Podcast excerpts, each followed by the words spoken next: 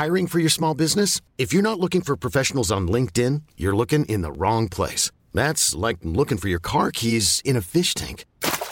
LinkedIn helps you hire professionals you can't find anywhere else, even those who aren't actively searching for a new job but might be open to the perfect role. In a given month, over 70% of LinkedIn users don't even visit other leading job sites. So start looking in the right place. With LinkedIn, you can hire professionals like a professional. Post your free job on linkedin.com slash achieve today.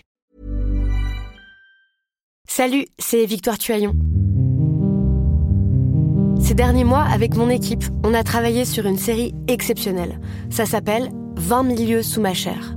L'autrice, Caroline Potier, a exhumé des cassettes audio qu'elle enregistrait pour sa meilleure amie lorsqu'elles étaient ados et qu'elle traversait l'enfer, les violences que lui infligeait son père. À partir de son histoire, Caroline Potier, devenue journaliste, a mené l'enquête. Comment on pourrait éradiquer l'inceste? C'est beau, c'est intelligent, c'est bouleversant, et je pèse mes mots, c'est d'utilité publique.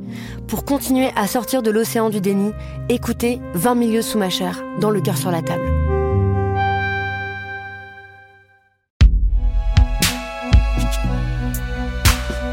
Pensez par Binge Audio.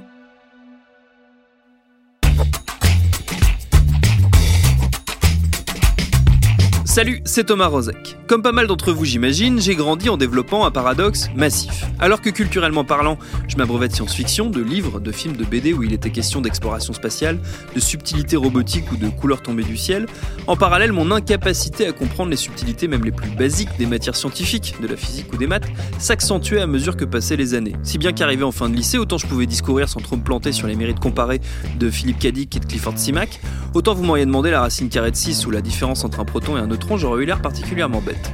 Et ça n'est pas forcément mieux aujourd'hui, si bien que je le confesse, j'ai tendance à m'intéresser aux actus scientifiques et notamment spatiales quand elles nous sont vendues sous l'angle de la science-fiction. Justement, à grand renfort de titres tapageurs, genre on a trouvé de l'eau sur la Lune, ça c'était tout récemment à la fin du mois d'octobre. Mais pourquoi est-ce qu'on nous parle d'espace et de science en général de cette façon, au risque de fausser la réalité? C'est ce qu'on va essayer de comprendre avec notre épisode du jour. Bienvenue dans Programme B de l'eau glacée piégée dans des dizaines de milliards de micro-cratères à sa surface. Des astrophysiciens en apportent désormais la preuve, selon des données récoltées par un télescope installé dans un avion placé au plus près de la Lune. Avant cette découverte, seules d'infimes molécules d'eau avaient été détectées, laissant penser que l'astre était désertique.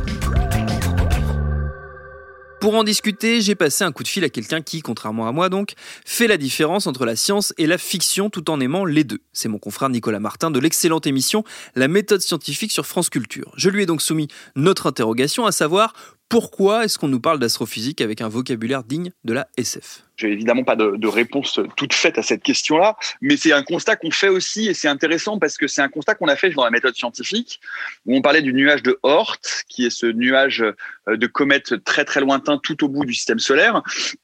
Et il y a une étude très récente publiée dans The Astrophysical Journal, qui est euh, Journal Letters, enfin, en tout cas, bon, bref, qui est plutôt une, une revue normalement d'astrophysique sérieuse, quoique à l'issue de cette émission, on s'est rendu compte qu'il y avait quand même beaucoup d'astrophysiciens qui voulaient plus publier à l'intérieur et qui la critiquaient, sur la sur l'éventualité de la présence d'un deuxième soleil à l'origine de notre système solaire, que le, Soleil aurait été une, étoile double et que finalement ce, ce, deuxième, euh, cette deuxième étoile de, de masse égale à celle du Soleil aurait été expulsée.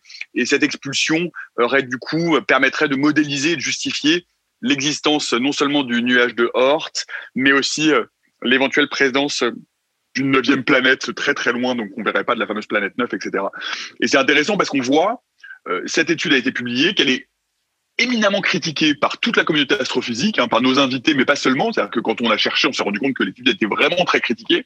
Et pourtant, ça n'a pas manqué de faire euh, la une de beaucoup euh, de sites d'infogénés en disant une, deuxième étoile. Enfin voilà. Et donc ça a marqué les esprits et l'étude a été très reprise. Et on voit là bien une dissociation euh, une sorte de dissonance entre la nature, le sérieux des études, c'est-à-dire le sérieux de la science euh, qui est faite et qui est publiée, et euh, l'attrait que peuvent avoir les médias pour ça. L'astrophysique, souvent compliqué. Donc en fait, le plus simple pour pouvoir vendre de l'astrophysique, qui est quand même quelque chose qui fonctionne parce que les gens aiment bien l'espace, c'est de vendre du rêve et donc de vendre de la science-fiction. Et c'est intéressant parce que je pense que cette tendance, elle est d'une certaine manière accompagnée, si ce n'est amplifiée, par les agences spatiales.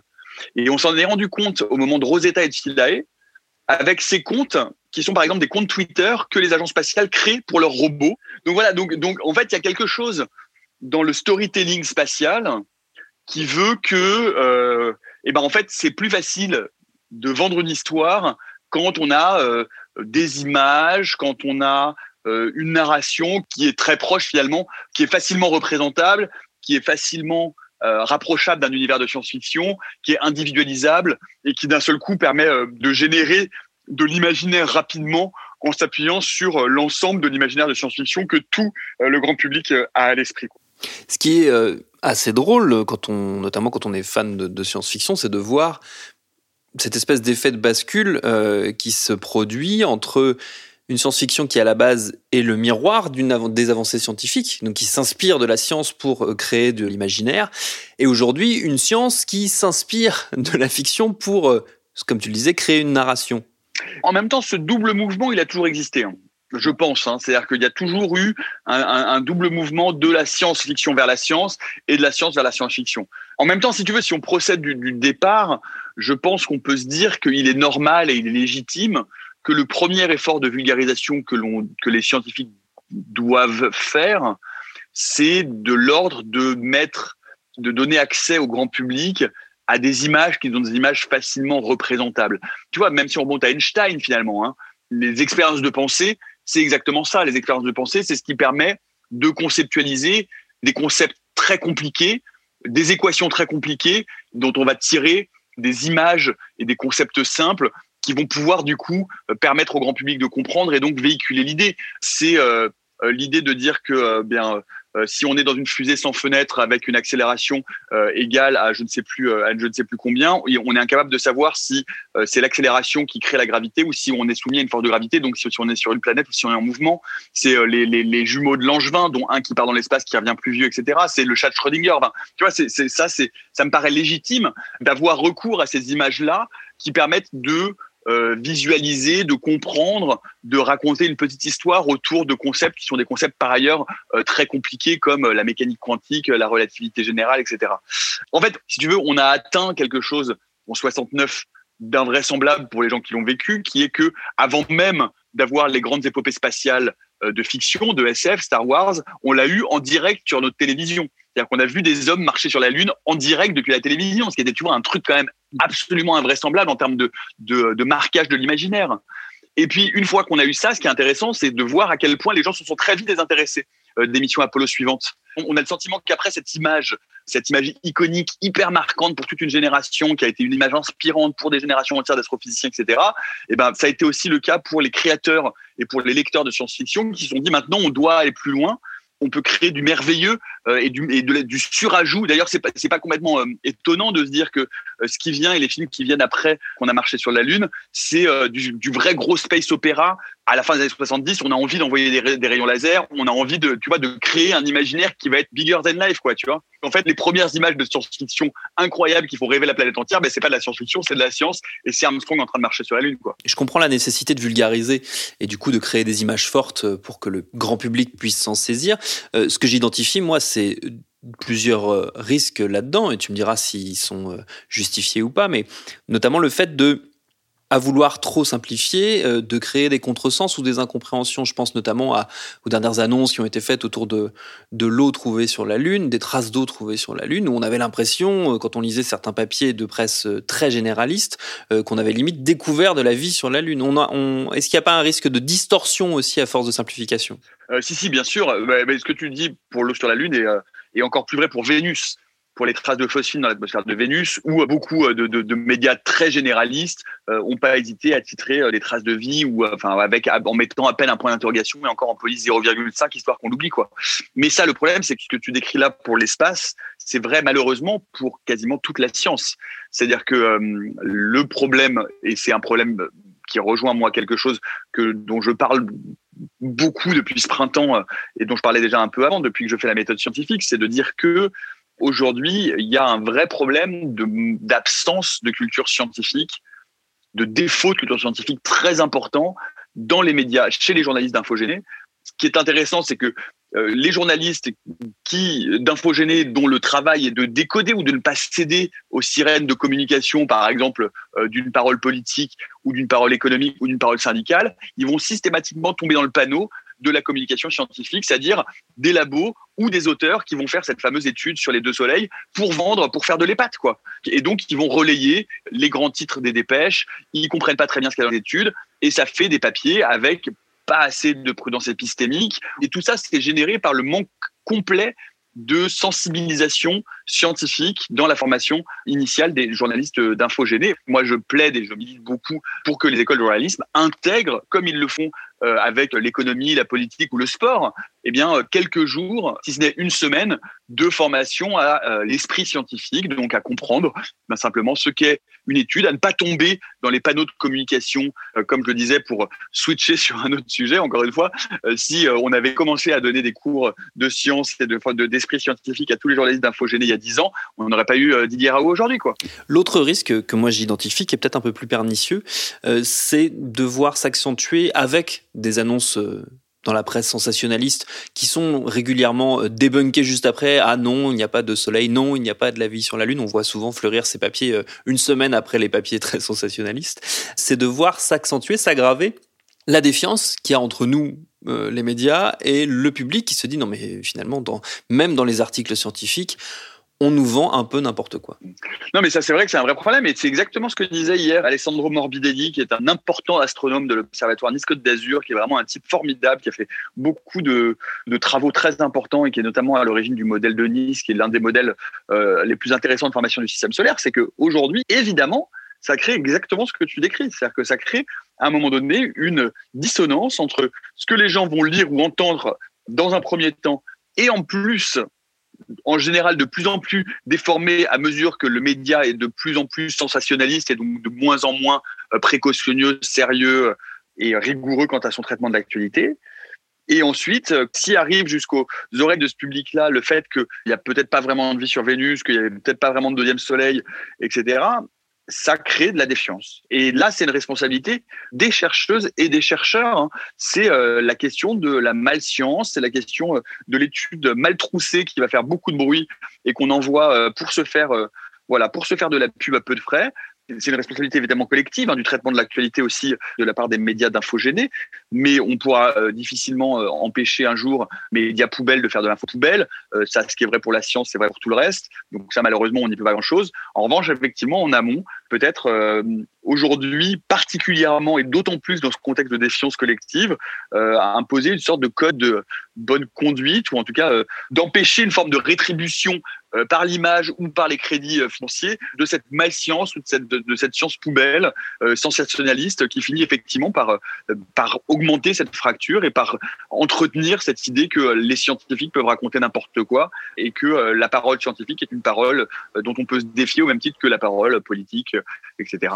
J'imagine qu'il n'y a pas je vais faire un jeu de mots très très mauvais, de, de méthode à 100% pour devenir un, bon journaliste généraliste sensible aux questions scientifiques, mais si jamais il y a des aspirants journalistes ou des futurs journalistes qui, nous écoutent, qu'est-ce que toi tu leur conseillerais de lire, de faire pour euh, arriver un peu plus aguerri dans une rédaction, dans une grande rédaction demain? Moi, je pense que euh, quand on fait de l'infogéné, euh, quand on commence surtout, quand on est en début de carrière, on sait qu'on va se retrouver à traiter tout. C'est-à-dire qu'on va se retrouver à traiter euh, euh, de l'éco, euh, du judiciaire, du sport, de la politique, de l'agricole, de l'éducation et donc de la science. J'ai enseigné pas mal de temps au CFJ, en école de journalisme, et moi, je vais vraiment souvenir que quand je donnais des, papiers à faire, dès que je filais un papier science, c'était toujours « Oh non oh, il voilà, c'était concert de, de, de, de, de et de plaintes en disant oh là là, c'est compliqué, on n'y comprend rien. Donc c'est juste considérer les sciences sur un terrain d'égalité en termes de traitement de l'actualité euh, avec euh, la politique, euh, l'économie ou les faits divers. C'est-à-dire qu'en fait, les sciences, c'est une partie de l'actualité, c'est une partie de l'information, c'est une partie de ce qui nous permet aujourd'hui de décrire le monde et traiter les sciences de la même façon, avec la même défiance, entre, entre guillemets, ou en tout cas avec, avec une grille d'analyse aussi rigoureuse qu'avec celle avec laquelle on peut traiter par exemple une, la, formation politique, c'est de se dire à un moment donné, tiens, je vois une, je vois une dépêche tomber avec un gros titre de l'AFP en disant euh, un nouveau médicament euh, euh, qui pourrait permettre de guérir la maladie de l'Alzheimer. et donc d'un seul coup avoir la curiosité, c'est-à-dire de mettre en doute non pas tout ce qui est donné, tout ce qui est produit, mais en tout cas de mettre en doute la communication scientifique et de se poser la question de se dire mais attendez, la maladie d'Alzheimer. Déjà, est-ce qu'il y a des médicaments qui existent? Ah, il n'y a pas de traitement. Mais est-ce qu'il y a déjà eu des médicaments qui ont déjà été sortis ou ce genre d'information est sorti? Clac, clac, clac. Là, médicament miracle Alzheimer, boum. Et là, on a 257 articles qui tombent, dont euh, voilà, depuis euh, juste un an et demi. ah, mais dis donc, ça veut, ça veut dire qu'il y a quand même beaucoup de gens qui traitent toujours cet angle. Enfin voilà. En fait, vous voyez, c'est vraiment juste l'approche journalistique, c'est-à-dire quand on ne sait pas, aller chercher, se renseigner, vérifier ce qu'est la nature d'une étude. Si l'étude c'est difficile à lire, eh ben il y a toujours des, des, vulgarisations de la presse scientifique qui peut vulgariser, qui peut donner, qui peut aider à comprendre un peu ce qu'il y a dans l'étude. Donc vraiment ne pas se dédouaner de la science comme un truc compliqué qui fait chier tout le monde euh, et euh, où il suffit grosso modo de réécrire une dépêche AFP et donc de transmettre de la communication euh, comme vont le faire eh tous les médias poubelles, mais de se dire à un moment donné que vaut cette information, quelle est sa sûreté, quelle est sa solidité? Et qui je peux appeler si moi je comprends pas tout pour m'aider à comprendre cette information.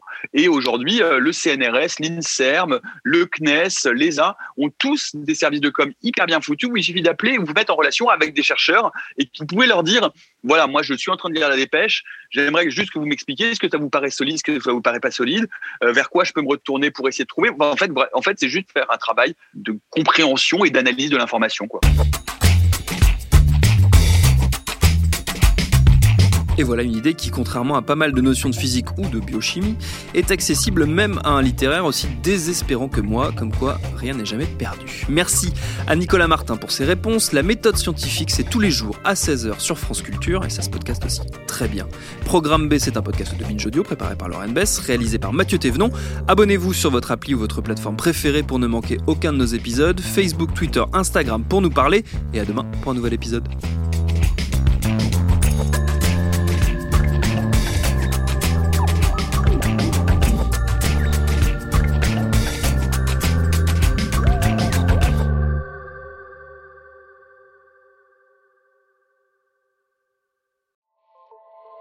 Salut, c'est Sinamir du podcast L'Affaire.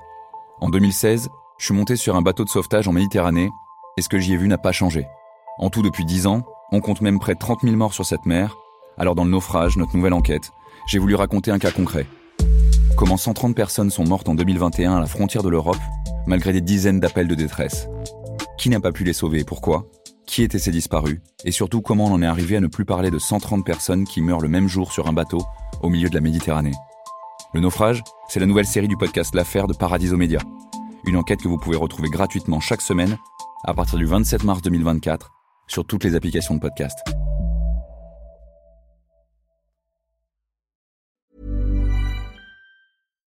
When you make decisions for your company, you look for the no-brainers. And if you have a lot of mailing to do, stamps.com is the ultimate no-brainer. It streamlines your processes to make your business more efficient which makes you less busy.